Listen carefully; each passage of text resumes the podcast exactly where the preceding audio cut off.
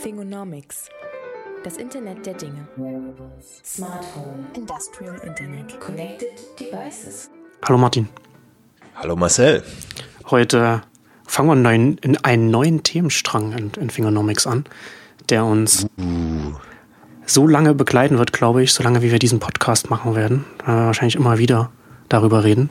Über selbstfahrende autonome Autos, also über die Vernetzung des Transportwesens, sage ich jetzt mal. Weil ich ja glaube, dass es ein bisschen über Automobile noch hinausgehen wird, beziehungsweise ja. dass wir, wenn wir erst einmal anfangen, wenn Automobile sich weg von den Verbrennungsmotoren und den, und den Lenkrädern bewegen hin zu selbstfahrend und, und elektrisch, dann wird sich auch das Wesen des Autos ändern und der Trucks und so weiter und so fort. Aber das ist ja noch lange noch in der Zukunft. Auch eine interessante Frage, wie weit es in der Zukunft liegt, aber da werden wir dann heute so ein bisschen auch darüber reden. Uns, wir machen das heute so ein bisschen ähm, als einen Einstieg in das Thema. Also wenn wir ein paar verschiedene Sachen, verschiedene Aspekte ansprechen. Aber wir werden jetzt mal, mal sehen, ob wir uns zurückhalten können, aber wir wollten eigentlich nicht so tief in, in einzelne Aspekte reingehen, weil es so, so, so, so, so viel darüber zu reden gibt und so viel unklar ist, wie sich das, wie sich das entwickelt, sehr viele bewegliche Teile sind. Ähm, aber ja, das ist so ein bisschen unser Anspruch, dass wir uns heute vielleicht auch ein bisschen zügeln können noch bei dem Thema, weil es sehr viele verschiedene Aspekte gibt, die wir dann einzeln auch nochmal in späteren Ausgaben dann auch noch besprechen können. Ich habe äh, über das Thema 2015 hatte ich mal äh, auf Neunetz geschrieben, in einem Artikel, der äh, sehr große Wellen dann auch geschlagen hat, was mich auch überrascht hat, durchaus auch in der, in der Branche auch sehr weit gelesen, in der Automobilbranche. Und um das mal grob zusammenfassen, meine, meine, meine These, dass wir jetzt natürlich jetzt erstmal also wir sehen ja verschiedene Entwicklungen in der, in der Automobilbranche. Mhm. Unter anderem die Entwicklung vom Verbrennungsmotor zum Elektromotor. Das ist erst einmal so eine, so eine Entwicklung, die wir, die wir äh, weltweit beobachten können. Und da sehen wir jetzt erstmal, dass wenn man das, wenn man jetzt äh, von, von der Disruptionstheorie drauf schaut, Verbrennungsmotor zum Elektromotor ist erstmal eine klassische Sustaining Innovation, die wir da sehen. Ne? Das kann einmal so die normal, die, die Unternehmen, die jetzt Verbrennungsmotor, Autos mit Verbrennungsmotor bauen, können erstmal unproblematisch vom, vom Geschäftsmodell her und so weiter, auch Richtung Elektromotor äh, gehen. Und da sehen wir, und da sehen wir durchaus auch da einiges an, ähm, an Kräften, sage ich jetzt mal, die, die das natürlich, das natürlich auch pushen, auch regulatorisch zum Beispiel. China zum Beispiel ganz stark, ganz naheliegend, ne, wenn man das immer wieder sieht, wie da wieder die, wieder die äh, Luftentwicklung äh, Luftqualität in den, in den chinesischen Großstädten ist, hat China natürlich ein großes Interesse daran, dass nicht die aufsteigende Mittelklasse sich Verbrennungsmotorautos kauft, sondern dass, sie, sondern dass es eher Richtung Elektroautos geht, die dann auf den, auf den Straßen fahren. Und auch hier in, in Europa hat man immer wieder, äh, äh, immer wieder, finde ich, interessante Zahlen, also auch, auch was Entwicklung, was regulatorisch angeht, gerade so die skandinavischen Länder sind da ja auch recht stark, habe ich jetzt natürlich nicht, nicht rausgesucht, was da jetzt direkt, was das regulatorisch angeht. Ich habe es gerade ähm, in meinem Newsletter gestern rausgeschickt, hm. ähm, dass Stockholm ähm, eine Driving Charge äh, ja institutionalisiert hatte, sowas wie die Londoner Congestion Charge. Ja. äh, und damit einen Rückgang der Asthma-Inzidenz um 31 Prozent beobachten konnte. Das heißt, dieses Luftqualitätsproblem ist, ist jetzt kein originär chinesisches, da ist es halt vom Skaleneffekt ein bisschen größer, aber sehen wir auch in Deutschland, dass wir mit Feinstaubwerten enorme Probleme haben, ähm, dass Diesel äh, gerade regulatorisch ganz an der ganz engen Leine geführt wird, ähm, mit einem Landgericht in, ich weiß immer nicht, ob es Düsseldorf oder Köln war, was der Stadt schon nahegelegt hat, ähm, dass um die Luftwerte einzuhalten, es doch schon die Mittel hätte und das wäre ein Fahrverbot für Dieselfahrzeuge im innerstädtischen Bereich. Ähm, also da passiert einiges, ähm, was natürlich dann auch den regulatorischen Druck ähm, recht hoch hält und die Ziele der Bundesregierung mit einer Million Elektrofahrzeuge in den nächsten, mittlerweile sind es ja dann nur noch drei Jahre, dreieinhalb, sagen wir mal. Ähm, da muss man schauen, wie es funktioniert.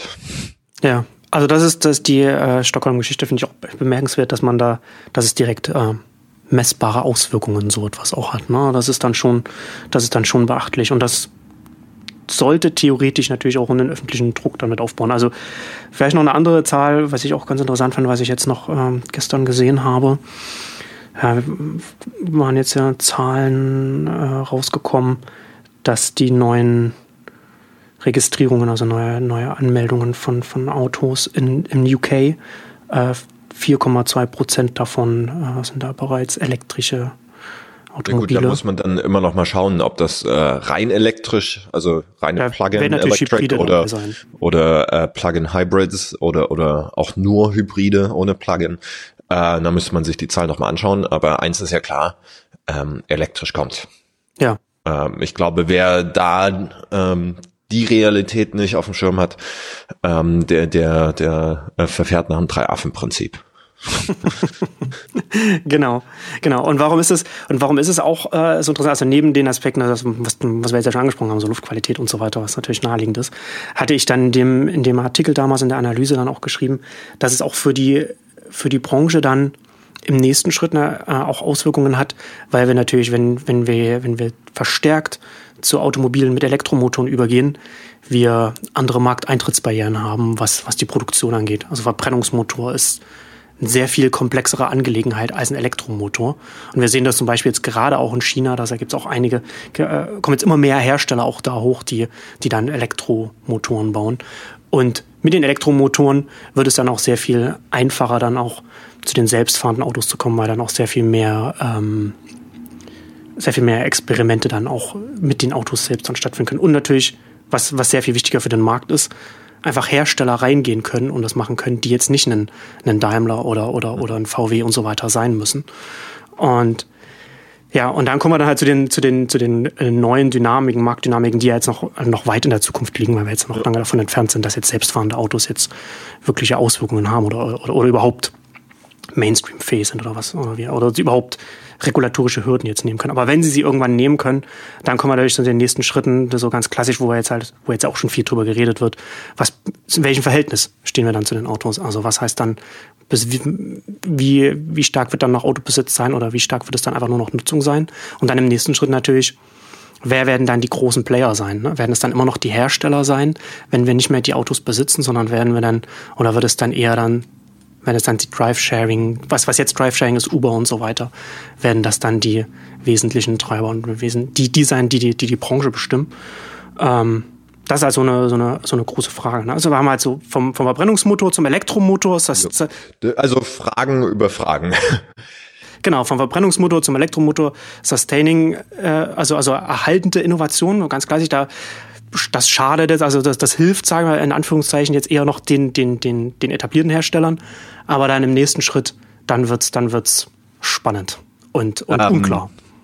Ich würde es erstmal noch so ein bisschen von dem klassischen Disruptionsbegriff wegnehmen. Ähm, ja. So als, als Appetithappen würde ich erstmal versuchen anzufangen, was passiert eigentlich gerade. Also wir haben quasi drei große Komponenten, in denen sich Mobilität gerade ganz stark ändert. Ähm, die teilweise, beziehungsweise fast dominierend durch, durch äh, krass deflationäre Preiskurven ähm, sich ausdrücken.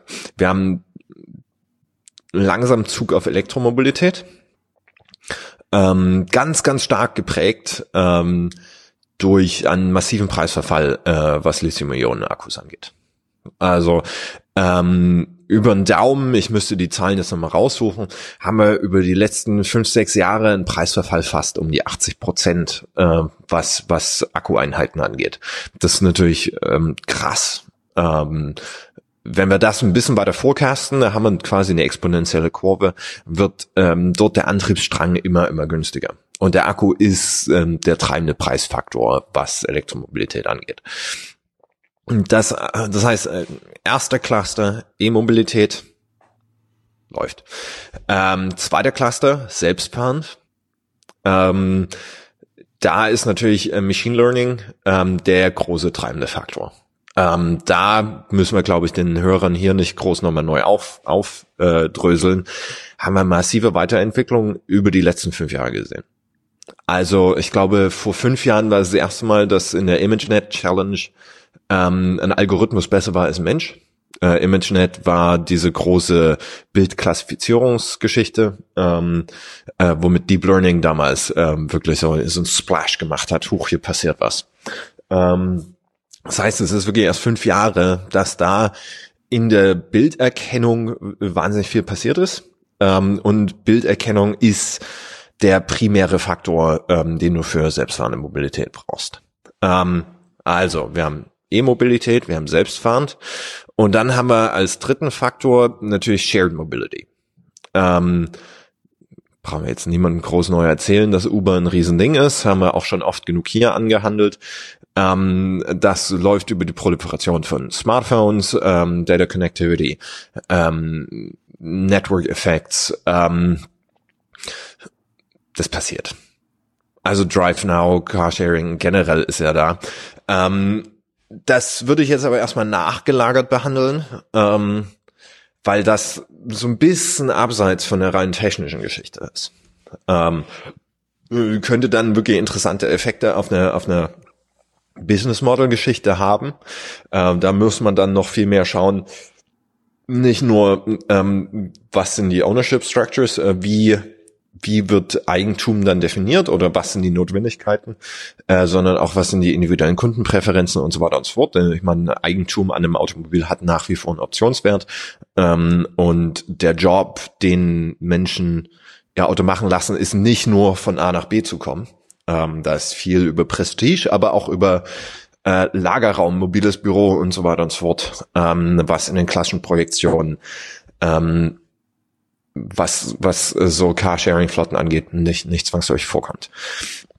Wenn wir jetzt diese drei Cluster anschauen, also wir haben E-Mobilität, wir haben selbstfahrende Mobilität, äh, finde ich Self-Piloting immer das, das eigentlich das, das äh, charmanteste, weil darum geht's, ne? Also das Auto kann sich selbst steuern äh, selbstfahrend macht das Automobil schon, deswegen heißt es Automobil. Ähm, äh, und dann äh, Shared Mobility. Ähm, um jetzt zurückzukommen auf deinen äh, Sustaining Innovation. Ähm, ich habe letzte Woche einen Artikel ähm, geschrieben, ähm, der so ein bisschen mehr auf Carlotta Perez an, anstatt ähm, auf, auf äh, Christensen eingeht, nämlich ihre Unterscheidung zwischen Installation und Deployment Phase. Ähm, was so klassisches technologisches Innovationsverhalten ist. Im Prinzip die S-Kurven noch mal ein bisschen anders aufgeschlüsselt, als Christensen das macht. Und für mich der große äh, Schritt war dann zu schauen, dass im Prinzip diese Installation Phase, die erste Phase einer technologischen Innovation, ähm, quasi die Innovation auf dem Input ist. Das heißt, du hast ein existierendes Geschäftsmodell und äh, beziehungsweise ein existierendes Produkt und änderst einfach die Zutaten. Bestes Beispiel, Internet 1.0, Web 1.0. Im Prinzip hast du eine klassische Informationsökonomie, ähm, aber mit einem die, die Modelle waren genau die gleichen. Also wenn ihr anschaust, Web von 92 bis 98 waren die Oldschool-Modelle, aber halt ähm, die Inhalte äh, bzw. Distribution ein bisschen geändert. Ähm, und wenn du dann von den Inputs weit genug hochkommst, in der Diffusion, ne, ähm, dass, dass du die quasi als gegeben annehmen kannst.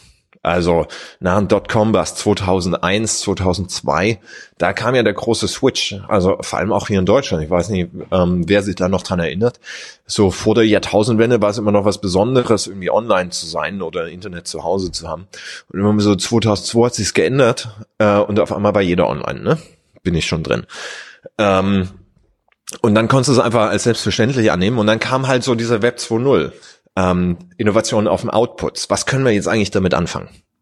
Das ist für mich immer die spannendere Frage und da gehen viele Analysten direkt hin. Also was können wir mit Elektromobilität, selbstfahrend bzw. selbststeuernden Autos machen? Ähm, springen aber direkt zu den Outputs. Was sind die Effekte äh, sozial und so weiter und so fort?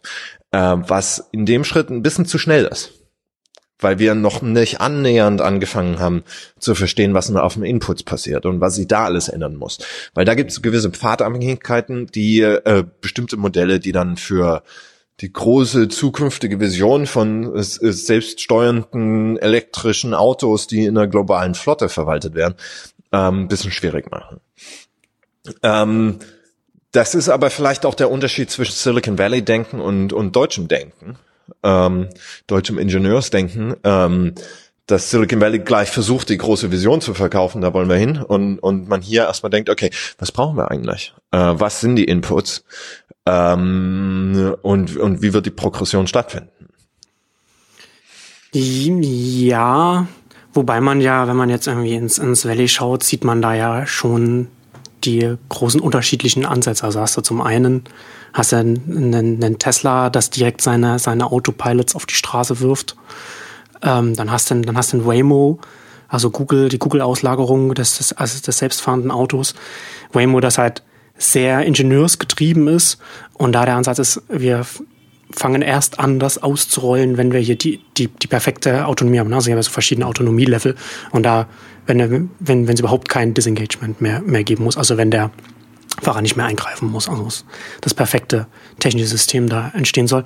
Und dann hast du als, als, als drittes hast du ja noch Uber, das mit, seinem mit seinem heutigen Dienst ja schon, schon den, den, den Zugang zum Kunden schon aufbaut und das jetzt auch schon nutzt mit, mit verschiedenen Kooperationen, also zum einen mit, mit Volvo, wo sie direkt ihre, ihre, ihre Technologie einbauen und jetzt, was sie jetzt bekannt gegeben haben mit Daimler, wo Daimler die eigenen Autos dann in das Uber-Netzwerk dann einspeisen soll irgendwann mal, ähm, wo sie einen, wo sie eine, eine Plattform quasi bereitstellen, auf der dann Hersteller ihre, ihre selbstfahrenden, selbstpilotierenden Autos dann in das Netzwerk dann mit, dann mit reingeben können.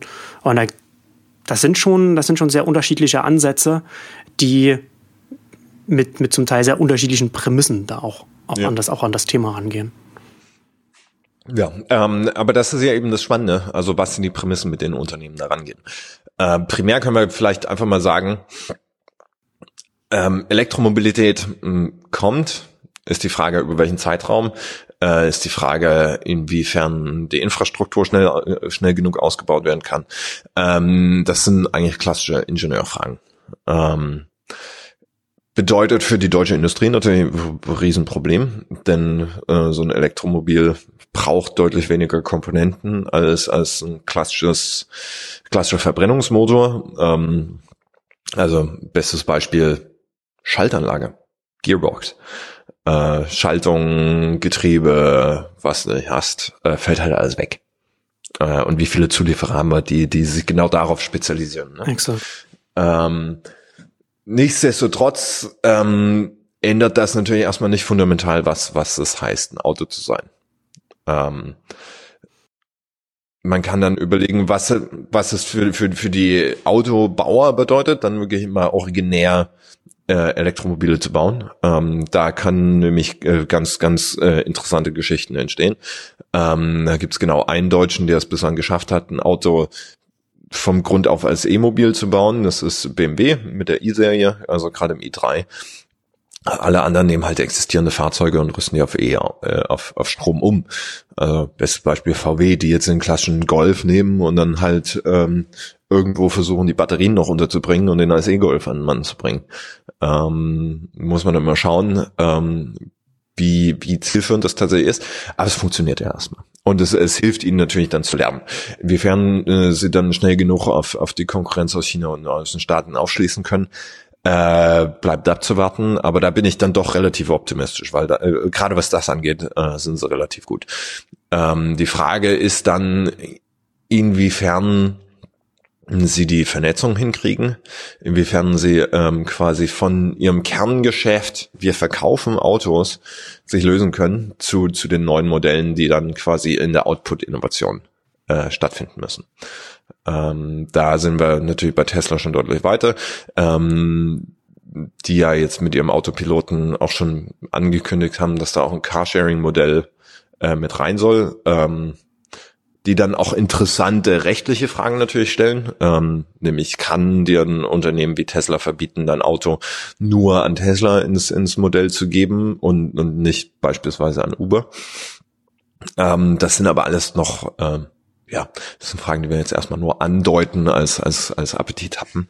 Ähm, da kann man noch deutlich tiefer einsteigen. Themen, die dann erst in 10, 15 Jahren dann wirklich, wirklich relevant werden. Da muss man schauen. Oder, also äh, oder vielleicht äh, früher. Äh, äh, selbststeuernd ist halt. Da haben beide Seiten meiner Meinung nach immer ein bisschen recht. Die einen sagen, es kommt deutlich schneller, die anderen sagen, es kommt deutlich langsamer und es kommt halt immer drauf an, in welchem Kontext du dich bewegst. Also, also ich, ich glaube, ich glaube, dass ich glaube, dass beide Seiten insofern recht haben, als dass, als dass wir tatsächlich beobachten können, dass die Technologie sich schneller entwickelt, als man, als man denkt, als man vielleicht noch vor ein paar Jahren gedacht hat. Ähm, aber auf der anderen Seite wir, die, Regul die Regulierung, der Regulierungsrahmen natürlich nicht so schnell geht. Ne? Und das, und das zum Beispiel es nicht so sein wird, also ich glaube zumindest nicht daran, dass wir selbstfahrende Autos und von Menschen gesteuerte Autos auf normalen Straßen nebeneinander haben werden.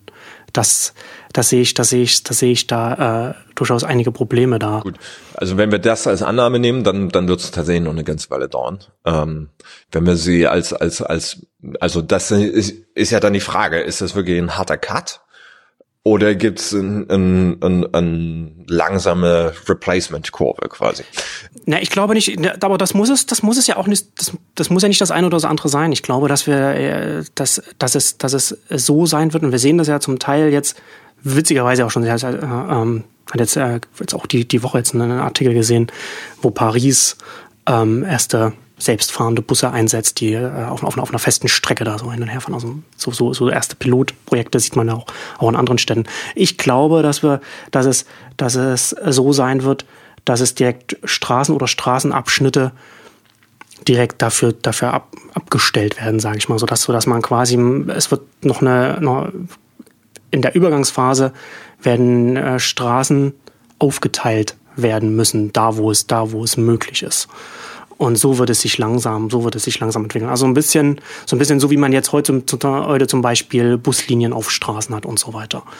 In der Richtung. Also das, das Problem ist natürlich, dass es an ganz vielen Stellen einfach nicht möglich ist, das aufzuteilen, weil man einfach nicht so viel Straßenfläche hat.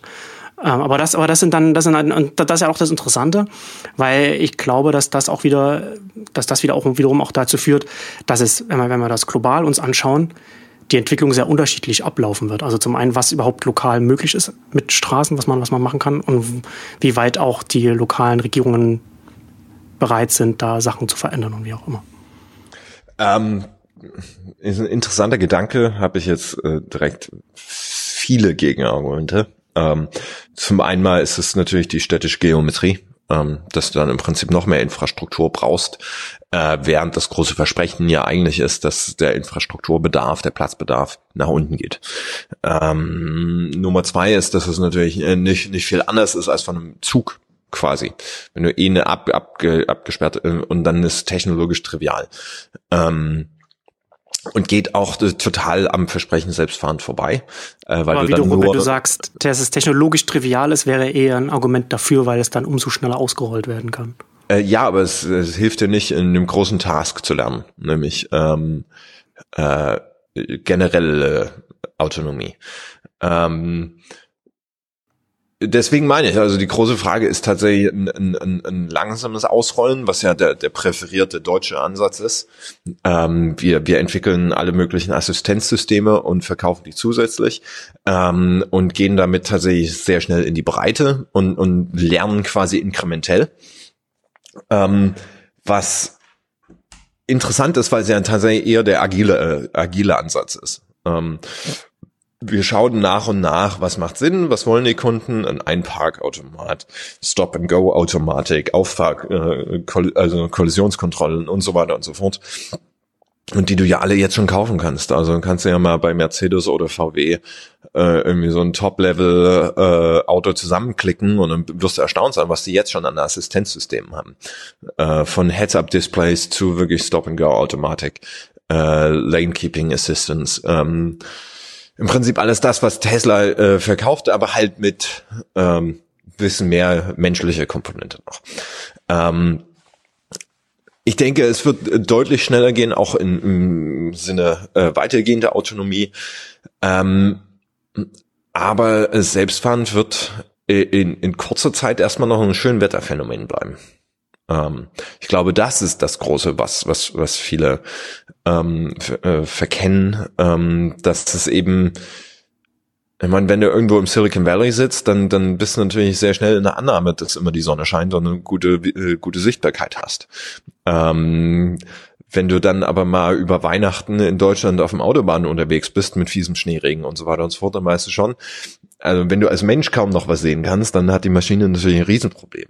Ähm, äh, und da wird es eine Arbitrage geben. Muss mal schauen, ob ich das Interview noch noch äh, rausfinde. Das packen wir dann definitiv in die Show Notes. Ähm, ein Typ von ARM hat das hat das relativ gut auf den Punkt gebracht, indem er gesagt hat, ähm, das äh, klar, wenn du wenn du irgendwo einen äh, abgegrenzten Bereich hast und gutes Wetter, äh, wenn du quasi Mobilität wie wie wie auf Schienen siehst, ähm, dann ist da, dann dann kann das ganz schnell gehen und da ist gar nicht mehr so viel zu leisten. Wenn du jetzt wirklich ähm, nimm dir die BMW X-Drive Werbung durch durch äh, unwirtliches Gelände mit mit ähm, mit schlechtem Wetter fahren willst, äh, dann wird es noch eine ganz Weile äh, ganz Weile brauchen. Ähm, ähm, deswegen ist, glaube ich, das Wichtige da auch zu schauen, äh, wie kann man die S-Kurve technologisch so gestalten, ähm, dass es auch einen Mehrwert bringt. Ähm, und da bin ich dann instinktiv eher so beim deutschen Ansatz, dass man eben nicht versucht, gleich den großen Wurf zu machen, sondern dass man Stück für Stück sieht, wo ist der Mehrwert. Ähm, und nicht, um jetzt in Klischees zu bleiben, direkt versucht, das Rad neu zu erfinden. Ähm, denn äh, gerade so Ansätze wie Waymo, die können vielleicht in Kalifornien schon ganz gut sein. Ähm, aber schick die mal nach New England im Winter. Ähm, da wären die, ich meine, wir haben hier die Disengagement Reports äh, für Kalifornien. Es wäre mal schön, das in, in anderen Länd Landesteilen oder anderen Jurisdiktionen zu sehen, wo äh, Waymo natürlich äh, mit die besten Ratings hat. Die machen es einfach schon am längsten und sind voll, äh, voll autonom.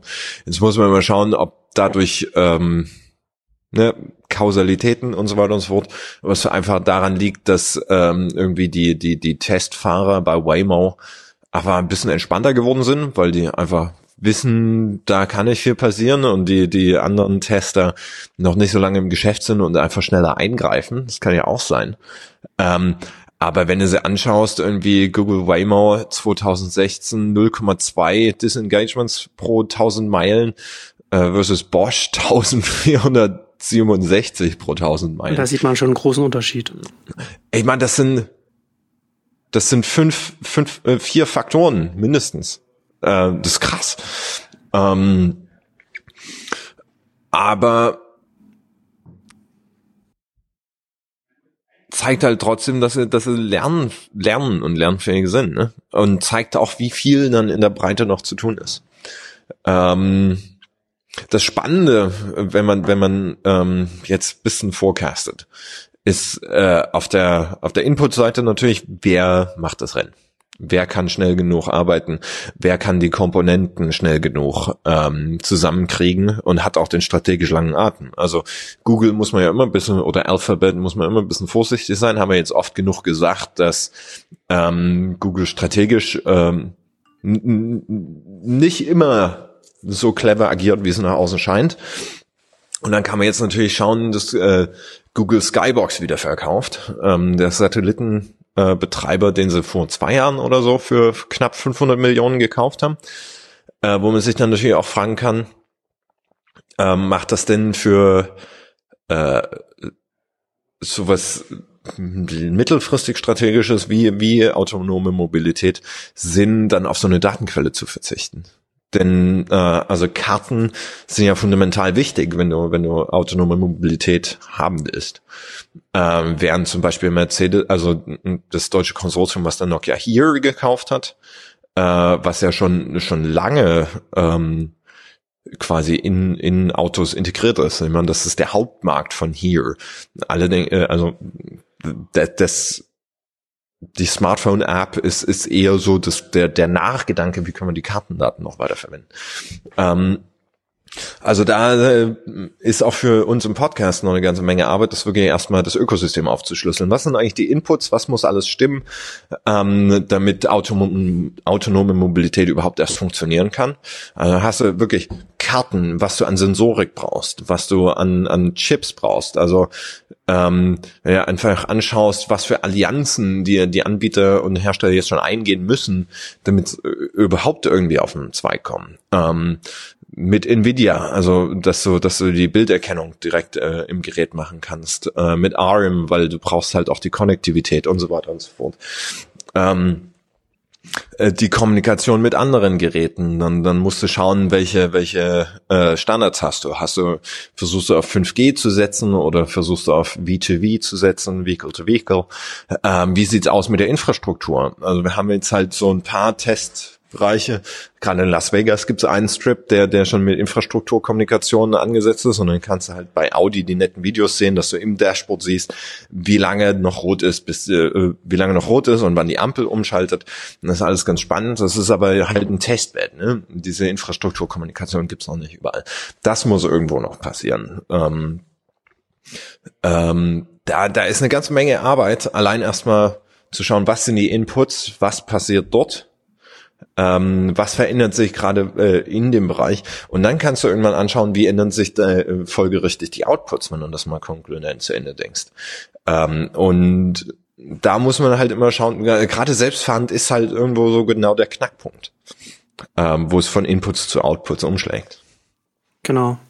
Ja, ich würde, ich würde noch mal einen Schritt zurück machen und du hast es ja vorhin schon angesprochen, ne? also, also wenn wir über Elektromobilität sprechen, Batterien logischerweise extrem wichtig. Tesla hat jetzt vor ein paar Tagen Motors aus dem Namen gestrichen und die bauen ja auch ihre, ihre Gigafabrik, ihre Fabrik auf, in der sie da, das scheint ja so ein bisschen auch so, für, für Tesla scheint ja schon noch ein bisschen so die Zukunft darin zu liegen, dass sie da so ein großer, so ein großer Batteriezulieferer werden oder das, oder das zumindest ein großer Teil des, des Geschäfts wird. Ähm, also zum einen da die Frage, wie siehst, wie siehst du das und was, und wer, wer, wer ist, ist auf der Ebene noch, ein, noch ein Konkurrent für einen, für einen, für einen Tesla? Und ist das, ist das überhaupt, ist das überhaupt etwas, was strategisch wichtig ist oder, oder sind Batterien dann äh, eher eine Commodity? So das als ein Punkt. Und der, und der andere Punkt, wenn wir, wenn wir auch über Elektromobilität sprechen, wie sieht's in Deutschland mit den, mit den Ladestationen aus? Ähm, also, Tesla finde ich immer extrem schwierig zu beurteilen, ähm, ja. weil sie zwar äh, mit ihrem Masterplan immer ganz ne, klar, ja, ja, klar sagen, wo es hingehen soll, ähm, der aber so voll von Hype ist, dass man es echt schwer machen kann und die Financials von Tesla echt immer ein bisschen schwierig sind. Also ja. da muss man immer gucken, was an Hype ist jetzt eigentlich da, um den Aktienkurs zu rechtfertigen und was ist tatsächlich realisierbar. Ähm, Gerade der Solar City Aufkauf ist halt strategisch immer so ein bisschen merkwürdig. Ähm, aber die Trendlinie zeigt ja schon dahin, dass ähm, Tesla versucht im Prinzip mit integrierter Mobilitäts- und, und Energiedienstleister zu werden. Ähm, muss man dann schauen, ob es dort tatsächlich Synergien gibt, die, äh, die, die zu heben sind. Ähm, Gerade was, was das Ende zu Ende angeht, von erneuerbarer Energieproduktion, Überspeicherung. Transmission hat er jetzt noch nicht angefasst. Das wäre auch ein bisschen wahnsinnig, weil das einfach ein natürliches Monopol ist. Ähm, hin, hin zur tatsächlichen Umsetzung in kinetischer Energie, also Transport. Ähm, mit den Batterien erschließt sich halt ein ganz nettes Geschäft, weil einerseits ist es die teuerste Komponente im Fahrzeug und die schwierigste Komponente, schwerste Komponente. Ähm, in vielerlei Hinsicht die schwerste Komponente. Ja, und, und die Massenproduktion in der Größe, ich meine, als diese sogenannte Gigafactory ähm, angekündigt wurde, äh, war das avisierte äh, Volumen, Produktionsvolumen halt viermal höher als die damalige Jahresproduktion an Lithium-Ionen-Batterien. Ähm, muss man halt auch schauen, inwiefern äh, einfach die, die, die, die, die Masse dann zum Preisverfall beigetragen hat. Das ist ja ähnlich wie bei, bei Photovoltaik. Ähm, von daher ist es natürlich ganz clever, dann darüber, über, über die, die äh, Netzkunden und Energieversorgungskunden äh, noch sekundäre Absatzmärkte für, für die Batterien zu finden. Und die werden halt jetzt erstmal aus der Überschussproduktion beliefert. Äh, langfristig werden das aber ganz selbstverständlich ähm, die Abnehmer für, für äh, ja, Batterien, die im Fahrzeug nicht mehr leistungsfähig genug sind. Also äh, im Auto kann man so sagen als Richtwert, ähm, wenn die Kapazität eines Akkus auf 60, 60 bis 65, äh, 70 bis 65 Prozent fällt, ähm, wird die Reichweite so sehr eingeschränkt, dass man einen Akku eigentlich tauschen muss. Äh, das heißt aber nicht, dass diese Batterien dann wertlos sind. Ne? Ähm, sind halt in der Erstverwendung für Mobilität nicht mehr so praktisch, äh, weil die Reichweite zu sehr eingeschränkt ist. Ähm, können ja aber immer noch äh, netzdienlich eingesetzt werden, indem sie zum Beispiel als Netzspeicher äh, fungieren. Ähm, sind zum großen Teil schon abgeschrieben, weil die primäre Nutzung ist ja durch, können also relativ günstig weiterverkauft werden und können dann noch über Jahre äh, Spitzen und, und Täler äh, im Netz stabilisieren. Ähm, deswegen meine ich, also das sind halt immer sehr, sehr viele Komponenten, die dann äh, äh, mit, mit einer Rolle spielen. Und damit ist natürlich äh, die Netzintegration für E-Mobilität äh, relativ wichtig. Ähm, wie wichtig ist die Batterieproduktion für Automobilhersteller?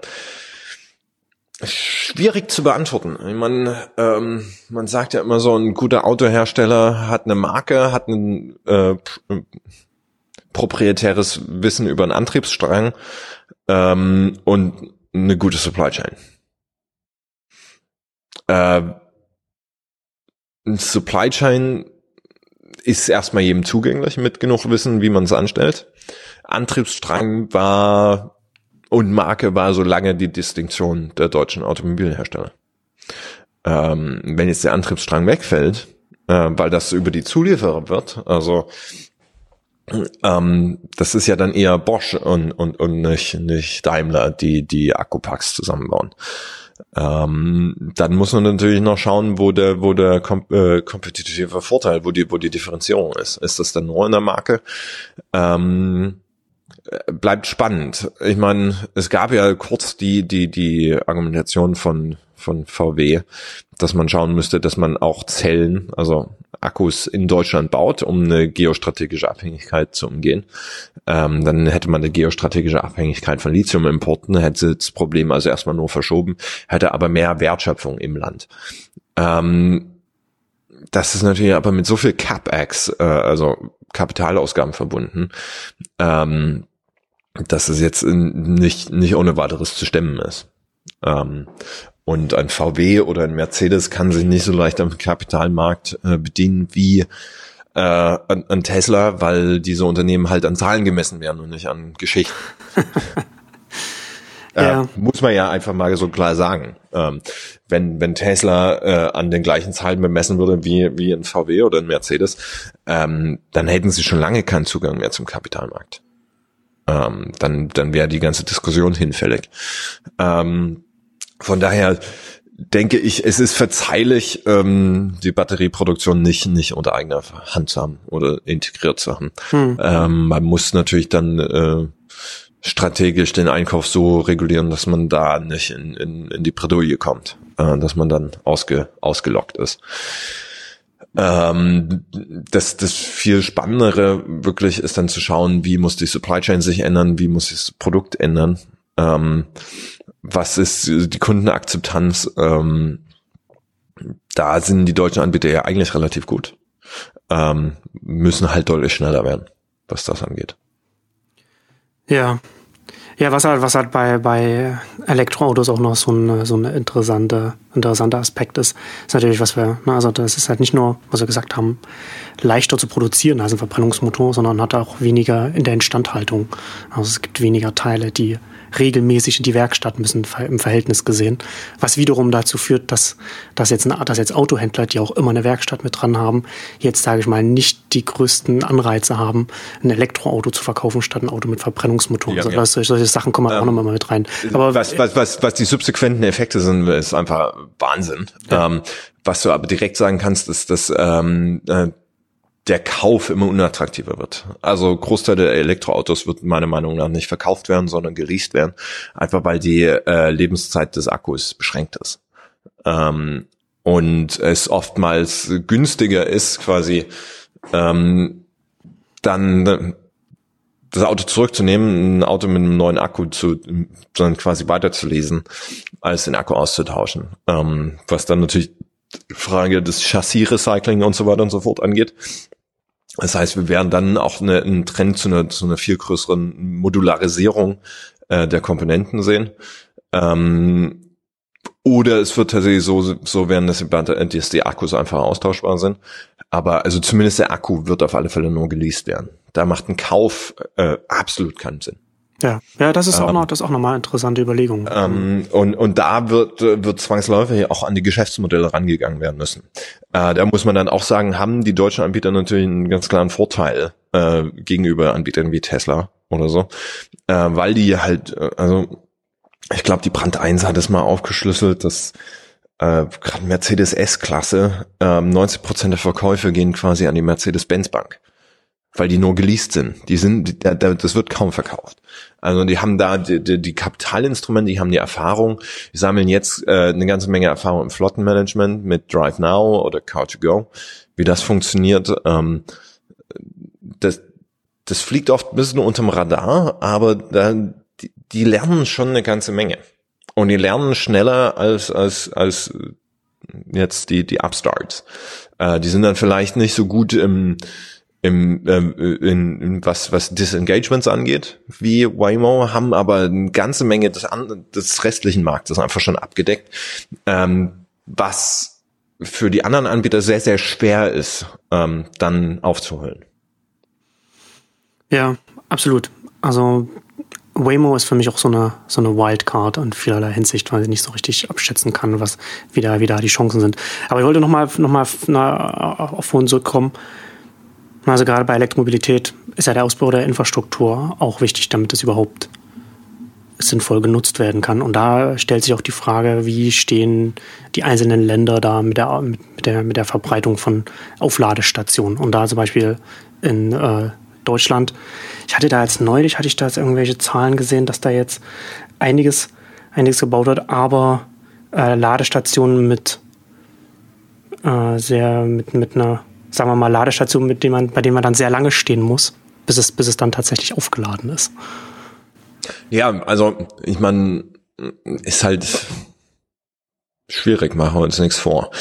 Ähm, das wirklich in der Breite so ähm, auszubauen, dass du quasi fast überall Zugang zu einer Ladestation hast, ist extrem kostenintensiv, äh, weil die Netze auch nicht vorbereitet sind, ähm, braucht halt eine neue Architektur fürs Netz. Ähm, gibt jetzt einige Kommunen, die da schon schon relativ spannend drüber nachdenken, aber es ist erstmal relativ kostenintensiv. Du hast ähm, klar, du hast auch hier so ein Tesla Supercharger Netzwerk, was aber äh, auch nicht praxisgetreu ist, muss man ganz klar sagen, weil es halt nur ein paar äh, innerdeutsche Routen abdeckt. Ähm, Du hast im städtischen Bereich das Problem, dass halt viele Leute keine eigenen Garagen haben oder keinen Zugang zum eigenen Stromanschluss. Ähm, äh, das heißt, äh, das klassische Curbside Parking, Parken auf der Straße. Wie wirst du da eine Übernachtaufladung gewährleisten? Ähm, das einfachste ist immer so Tiefgaragen und so weiter und so fort. Da kannst du es relativ einfach nachrüsten, weil die in der Regel ja auch schon Starkstromanschlüsse da liegen haben. Dort ist dann die Frage einfach von der, von der Physikalität ähm, wie groß muss der Durchmesser der Kupferleitung sein, damit die halt äh, auch größeren Strömen standhält. Ähm, dann hast du ein ganz großes Problem in der Kommunikation. Äh, wie kannst du verhindern, dass du im Prinzip zu extremen Lastspitzen kommst, wenn irgendwie äh, Hälfte der Leute gerade so in den Dörfern 17.30 nach Hause kommen und erstmal ihr Auto einstöpseln? Ähm, wie kannst du das irgendwie so kommunizieren, dass es halt ähm, über einen größeren Zeitraum verteilt ist und nicht auf einmal eine riesen Lastspitze reinkommt? Äh, das ist einfach für die Netzstabilität. Da gibt's noch eine ganze Menge äh, offene Fragen. Ähm, größte natürlich Finanzierung des Ausbaus. Ähm, andere Fragen, die du dann hast, ist, äh, wie, wie, wie machst du es mit Roaming? Also gerade in Grenzbereichen ja elementar wichtig. Wenn du jetzt irgendwo im Saarland wohnst, mal eben nach Frankreich zum Einkaufen fährst, brauchst du dann irgendwie eine neue Karte, um, um auf dem Parkplatz deines Supermarktes ähm, den Strom zu bezahlen oder gibt es dann irgendwie Roaming-Abkommen ähm, für einen gemeinsamen Standard? Äh, dann kommt es auf den Stecker drauf an, obwohl das ja auch zum größten Teil mittlerweile gelöst ist, weil fast alle Autos haben mittlerweile ähm, dann so Wechselstecker für die Leitung, damit du verschiedene Steckdosen ansteuern kannst. Also da ist eine ganze Menge noch offen. Ähm, größte Herausforderung ist ganz klar äh, für die Verteilnetzbetreiber, äh, wie können sie mit den neuen neuen Abnahmelasten klarkommen. Und da gibt's mm, erstmal noch keine klaren Ansätze. Ähm, wenn wir allerdings davon ausgehen, dass auch hier das Wachstum der S-Kurve ähm, nachgeht, haben sie ja erstmal noch ein bisschen Zeit. Also dann sollte es jetzt so auf die fünf bis zehn Jahre Planung tatsächlich dann äh, gehen. Wenn man die äh, Stromversorger allerdings kennt, weiß man auch, dass fünf bis zehn Jahres Planung quasi übermorgen ist. Und dann wird's, dann wird's problematisch. Ja. Vielleicht noch abschließend was ich extrem spannend finde, wenn wir davon, wenn wir davon sprechen, ne? Veränderungen des Transportwesens, auch selbstfahrende Automobile, Zukunft und so weiter. Ähm, und was kaum oder, oder noch sehr wenig äh, darüber gesprochen wird, was auch zum Teil damit zusammenhängt, dass es eine sehr US-zentrische Diskussion ist, ist die Frage, äh, wie es, wie das auch den äh, öffentlichen Personennahverkehr verändern kann. Und ich glaube, dass sich da es auch nochmal äh, finde ich das nochmal sehr spannend, was, wohin sich das entwickeln kann. Also wie gesagt, ich hatte vorhin schon Paris schon erwähnt. Da haben sie jetzt so, so, so, so, so selbstfahrende Busse, die jetzt zwei Bahnhöfe äh, miteinander verbinden. Also so ganz technologisch relativ simpel, aber da auch solche, solche Möglichkeiten dienen, die einen öffentlichen Personennahverkehr sehr viel attraktiver machen können, weil sie ihn sehr viel kleinteiliger auch machen können und sehr viel bequemer gestalten können. Und das finde ich dann auch nochmal, ne, gerade wenn man auch sagt, ja, was, wenn, wenn, wenn der Besitz von, von, von Autos zurückgeht, dann ist er nicht automatisch dann, dann also im nächsten Schluss muss es nicht ein Uber sein, also nicht ein, nicht ein, nicht ein großes Unternehmen, sondern kann eben auch ein öffentlicher Personennahverkehr sein, der da nochmal ganz anders aufgestellt sein könnte. Ja, ähm, da, das war nur mal, nur um das mal so in den Raum zu stellen. Das ist, äh, na klar wird sich das verändern, aber da ist einfach schwer zu sagen, in welche Richtung es geht, ne? Also, weil der, der erste Schritt ist ja erstmal, dass du elektrifizieren musst. Das heißt, äh, also gerade jetzt nehmen wir, nehmen wir, wir sitzen beide in Berlin, nehmen wir Beispiel BVG, äh, ist ja eigentlich grausam, dass sie immer noch mit diesen riesen Dieselaggregaten fahren.